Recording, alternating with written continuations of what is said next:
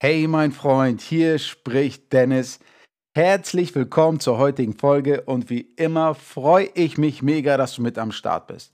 Und heute werde ich mich ganz besonders freuen, wenn du auch noch bis zum Ende zuhörst. Denn die heutige Folge ist nicht unbedingt etwas für jedermann. Und zwar geht es heute um deine Gefühle. Es geht darum, was deine Gefühle mit den Gefühlen deines Kindes zu tun haben und warum dein Umgang mit deinen eigenen Gefühlen bestimmt, ob dein Kind ein glückliches Leben führt oder nicht. Wir steigen gar nicht richtig tief in das Thema ein. Ich gebe dir nur so einen pragmatischen Überblick, damit du verstehst, wie das alles miteinander zusammenhängt. Aber ich weiß aus eigener Erfahrung von mir persönlich, dass das Thema Gefühle sehr triggern kann. Bei mir war es so, gerade am Anfang meiner Papareise, dass ich alles, was da mit dem Thema zu tun hatte, erstmal vor mir, von mir weggeschoben habe, ähm, nicht weitergelesen, nicht weitergehört habe, weil es einfach für mich sehr unangenehm war auf eine bestimmte Art und Weise. Und wenn es dir jetzt auch so geht, dann ähm, mach gerne aus, hör nicht mehr weiter zu, du musst dich zu nichts zwingen, aber ich bitte dich darum, ich empfehle dir, diese Folge für später abzuspeichern, denn je weiter du dich auf deiner Vaterreise bewegen wirst, umso angenehmer wird dieses Thema für dich werden. Du wirst deine Einstellung zum Thema Gefühle auf jeden Fall ändern, denn da kommst du am Ende nicht drum herum, wenn du das wirklich mit dem Papa sein ernst meinst und dich so gut es geht um deine Kids kümmern möchtest. Also mach jetzt gern aus. Wir hören später nochmal voneinander. Für alle, die das Thema interessiert, die da weiter einsteigen mö möchten, lasst uns jetzt loslegen. Für mich ist das größte Geschenk, was wir als Vater unseren Kindern machen können, dass sie sich selbst in Ordnung finden, dass sie die Einstellung haben, ich bin gut so wie ich bin, an mir ist alles okay, ich kann mich selbst lieben. Denn ich finde, man kann nur wirklich glücklich sein, wenn man sich selbst in Ordnung findet, einfach gesagt. Wenn man mit sich selbst im Reinen ist, wenn man sich selbst liebt, um das mal hoch, hochtrabend zu sagen. Also Selbstliebe ist unheimlich wichtig für wahres Glück. Und da zählen nicht nur die Äußerlichkeiten zu, ob man jetzt groß oder klein ist, dass man das akzeptiert, ob man dick oder dünn ist, ob man Mann oder Frau ist, stark oder schwach, blaue Augen, grüne Augen, was auch immer, ob man Sommersprossen hat oder nicht. Wenn man da mal ins Extreme geht, ob man da einen gesunden Körper hat oder ob man irgendwelche Behinderungen hat, ob man damit äh, im Reinen ist, das akzeptieren kann. Nicht nur die Äußerlichkeiten sind da wichtig, damit man glücklich mit sich selbst sein kann, ein glückliches Leben führen kann, sondern und vor allem auch die innere Welt. Denn das, was uns als Mensch wirklich ausmacht, ist die Art und Weise, wie wir denken und wie wir fühlen. Unsere Gefühle, unsere, Emo unsere Emotionen leiten auch unser Handeln, bestimmen, wie wir die Welt wahrnehmen, wie wir unser Leben wahrnehmen, wie wir mit den Äußerlichkeiten am Ende auch umgehen. Und deshalb, und hier kommt die Brücke jetzt zu deinen Gefühlen, sind deine Gefühle wichtig für die Gefühle deines Kindes. Denn auch hier gilt der Leitsatz, vormachen, nicht vorsagen. Damit dein Kind, dein Kind ähm, mit seinen Gefühlen klarkommt, auf gut Deutsch gesagt, musst du ihm Gefühle vorleben. Damit dein Kind seine Gefühle kennt, sie versteht, akzeptiert und am Ende gut findet, hilft es enorm, wenn du das auch mit deinen Gefühlen hinbekommst. Wenn du weißt, wie es dir geht, wenn du deine Gefühle wirklich verstehst, sie akzeptierst und am Ende gut findest, dann hilft es eine, deinem Kind enorm dabei, das Gleiche zu tun. Das fällt den meisten von uns, ich denke gerade Männern fällt das besonders schwer, weil einfach die, die letzten Generationen sehr stark von gewissen Vorbildern wie den Marlboro Man geprägt worden oder Clint Eastwood, Arnold Schwarzenegger, ich, ich weiß nicht was. Das waren nicht gerade Vorbilder, die ihre Gefühle an die große Glocke gehängt haben. Die waren immer ähm, hart, eiskalt, haben alles durchgezogen. Also uns wurde vorgelebt, dass man tough sein muss, dass Männer nicht traurig sind, ähm, dass man positiv sein muss, gut drauf sein muss, ähm, alles eiskalt durchziehen muss, etc. Also im Allgemeinen ist es in der Gesellschaft so, und das gilt dann für, für beide Geschlechter, dass die anstrengenden Gefühle wie Wut oder Trauer, irgendwas aus dieser Richtung, dass die nicht gern gesehen würden, die kannst du gerne für dich behalten. Und nur die angenehmen, schönen Gefühle wie Lebensfreude, Glück, Zuversicht, dass man motiviert ist, positiv drauf ist, das wird propagandiert, das wird in den Himmel gehoben, das wird gefeiert. Mit solchen Menschen umgibt man sich gern. Das ist bei mir definitiv auch so, dass ich versuche, so oft ich kann, glücklich zu sein und Lebensfreude zu empfinden, zuversichtlich zu sein, motiviert zu sein und ähm, dass ich es versuche zu vermeiden, wütend zu sein oder traurig zu sein etc. Ähm, das ist für mich auch einfach der Sinn des Lebens, dass man Glück empfindet. Deswegen gibt es auch diese Podcast-Folge heute. Wenn es aber äh, mal einen Tag gibt, an dem ich scheiße drauf bin, den ganzen Tag wütend bin, schlecht gelaunt oder traurig bin, dann kann ich den heute akzeptieren, annehmen und den auch feiern, weil ich weiß, dass, da, dass es irgendeinen Grund dafür geben muss und dass dieser Grund richtig ist, weil ich einfach meine, weil ich gelernt habe, meine Gefühle anzunehmen. Das ist noch gar nicht so lange so. Das habe ich auch sehr stark durch meinen Sohn gelernt, durch die durch das Beschäftigen mit diesem ganzen Thema Vater sein, Gefühle etc., was hat das alles mit meinem Kind zu tun. Aber heutzutage ist es so, ein Tag ist scheiße, morgen wird es wieder besser. Alle Gefühle, die da sind, haben ihre Daseinsberechtigung. Also, wenn es dir mal schlecht geht, wenn du traurig bist, verzweifelt bist, sonst wie was, dann ist das völlig in Ordnung. Denn jeder von uns hat mal solche Gefühle. Die einen mehr, die anderen weniger, aber jeder von uns hat solche Gefühle. Und wenn wir diese Gefühle verteufeln, schlecht reden, dann verteufeln wir einen bestimmten Teil von uns selbst.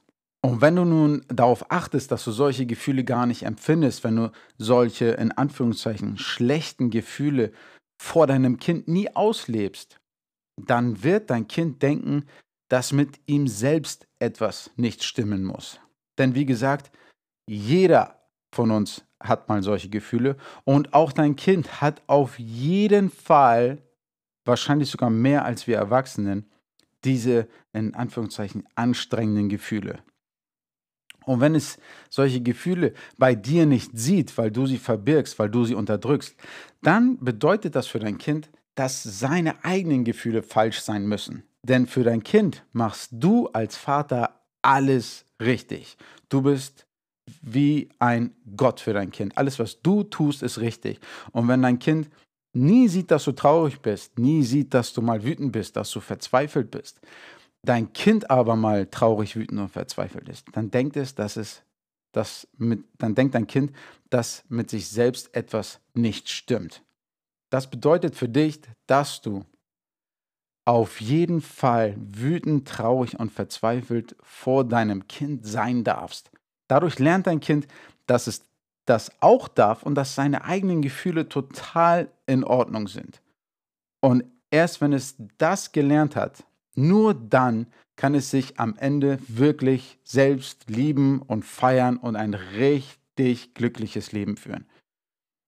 Und wenn du diese vermeintlich schlechten ähm, Gefühle und Emotionen vor deinem Kind auslebst, wenn du mal vor deinem Kind wütend, gestresst oder traurig oder verzweifelt bist, dann ist es ganz wichtig, dass du deinem Kind erklärst, warum, damit dein Kind versteht, dass deine Emotionen nichts mit ihm zu tun haben.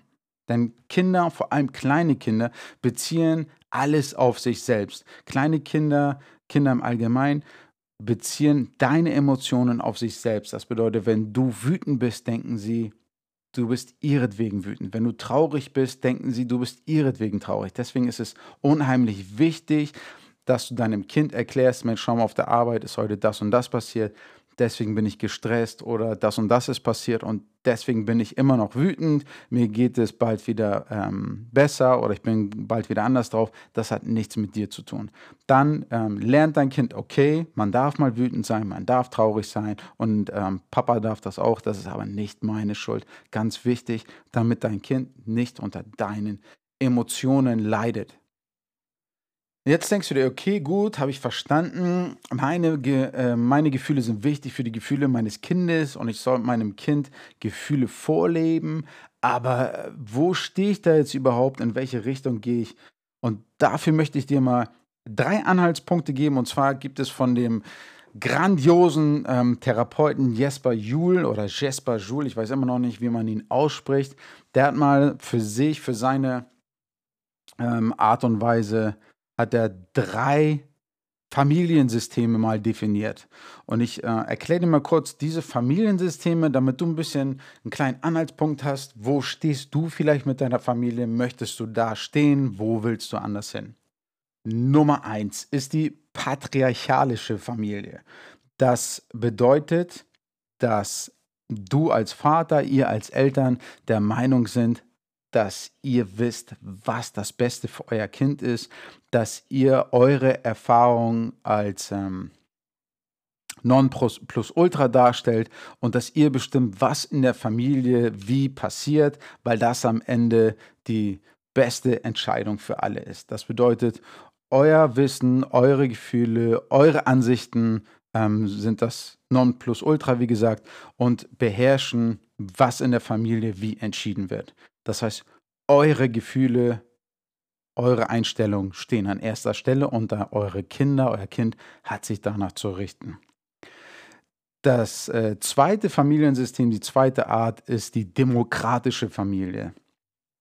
Dann geht ihr davon aus als Eltern, dass ähm, euer Kind für sich selbst am besten seine eigenen Bedürfnisse kennt, kennt und dass ihr alles euch Mögliche dafür tut, dass dein Kind das bekommt, was es vermeintlich braucht. Das bedeutet, die Bedürfnisse und die Emotionen deines Kindes stehen an allererster Stelle und ihr versucht eure Bedürfnisse hinten anzustellen. Also Kind ist Nummer eins und dann kommt erstmal lange gar nichts und dann kommt ihr dran. Und die letzte Art und Weise, eine Familie zu führen, das letzte Familiensystem nach Jasper Joule, ist die gleichwertige Familie. Das bedeutet, man ist der Meinung, dass eine Familie nur gut funktionieren kann, dass ähm, eine Familie nur im Gesamten glücklich sein kann, wenn von jedem Einzelnen alle Bedürfnisse und alle Emotionen gleichwertig akzeptiert werden. Das heißt, genauso wichtig wie die Emotionen und Bedürfnisse deines Kindes oder eurer Kinder sind, deine sind eure Emotionen, sind eure Bedürfnisse. Und man versucht dann nicht den einen über den anderen zu stellen, sondern man versucht einen gemeinsamen Weg zu finden. Was brauchst du? Was brauche ich? Wie schaffen wir es, dass wir alle bekommen, was wir brauchen? Welchen Weg können wir gemeinsam gehen, damit nicht der eine für den anderen zurückstecken muss? Denn auf Dauer kann man nur ein glückliches Leben führen, wenn man nicht ständig seine eigenen Bedürfnisse für die Bedürfnisse eines anderen zurückstecken muss. Das geht, das gilt für dein Kind, aber das gilt auch für dich. Wenn dein Kind immer seine Bedürfnisse hin anstellen muss, weil du meinst, alles, was du sagst, was du tust, ist richtig, dann ist das für dein Kind schädlich, aber andersrum ist es auch so, wenn du ständig ähm, dich selbst vergisst nie auf dich achtest, nie deine Bedürfnisse umsetzt, sondern immer nur auf die Bedürfnisse deines Kindes achtest, dann ist es für dich schädlich, aber am Ende auch für dein Kind schädlich, weil dann lernt dein Kind ähm, nur den patriarchalischen Weg, dass es immer seine, seine Bedürfnisse durchsetzt, dass seine Bedürfnisse an erster Stelle stehen. Und dann wird es auch kein glückliches Leben finden. Das bedeutet, ähm, übersetzt. Für mich ist der einzige Weg, wie man eine Familie führt, ist die gleichwertige Familie, dass man versucht, alle äh, auf ihre Kosten äh, kommen zu lassen, sozusagen. Dass alle Gefühle wahrgenommen werden, dass alle Bedürfnisse, ähm, äh, dass man versucht, alle Bedürfnisse zu erfüllen. Nicht nur die des Kindes, nicht nur die der Eltern, sondern als Familie gemeinsam. Wir sind am Ende angekommen. Wie gesagt, wenn du bis hierhin zugehört hast, dann freut es mich für dich, weil du einen, ein ganzes Stück schon unterwegs bist auf deiner Papa-Reise und ich danke dir für deine Zeit. Ich weiß, gerade als Papa hat man davon nicht allzu viel und ähm, ich finde es richtig stark, dass du zum einen mir deine Zeit schenkst, aber dass du auch deine Zeit in diesen Podcast investierst, in deine Vaterrolle investierst, in die Beziehung zu deinem Kind investierst. Und wenn dir die Folge gefallen hat, dann hinterlass mir gerne auf iTunes eine Bewertung. Aber ich freue mich, wie ich euch immer sage, viel, viel mehr darüber, wenn ihr mir auf Instagram eine ähm, persönliche Nachricht zukommen lasst, wie euch der Podcast gefallen hat oder wenn ihr irgendwelche Fragen habt zu diesem Thema, sei es jetzt zum Thema Gefühle, äh, die drei Arten von Familien nach Jesper Joule oder irgendwelche anderen Fragen, schreib mir auf Instagram. Den Link zu meinem Insta-Account findest du in der Beschreibung von diesem Podcast. Lass mal einfach von dir hören. Und wenn du aber lieber anonym bleiben möchtest, dann tu uns allen einen Gefallen. Schick diesen Podcast oder einen Link zu meinem Insta-Account einen anderen Papa, der auch gerne an sich und an der Beziehung zu seinem Kind arbeiten möchte. Denn je mehr glückliche Väter und Kinder es gibt, umso schöner wird diese Welt für uns alle. Also mein Freund, arbeite an dir, arbeite an deinen Gefühlen. Warum du das machen solltest, hast du heute gelernt. Ich wünsche dir alles Gute und erstmal einen schönen Tag. Bis zum nächsten Mal.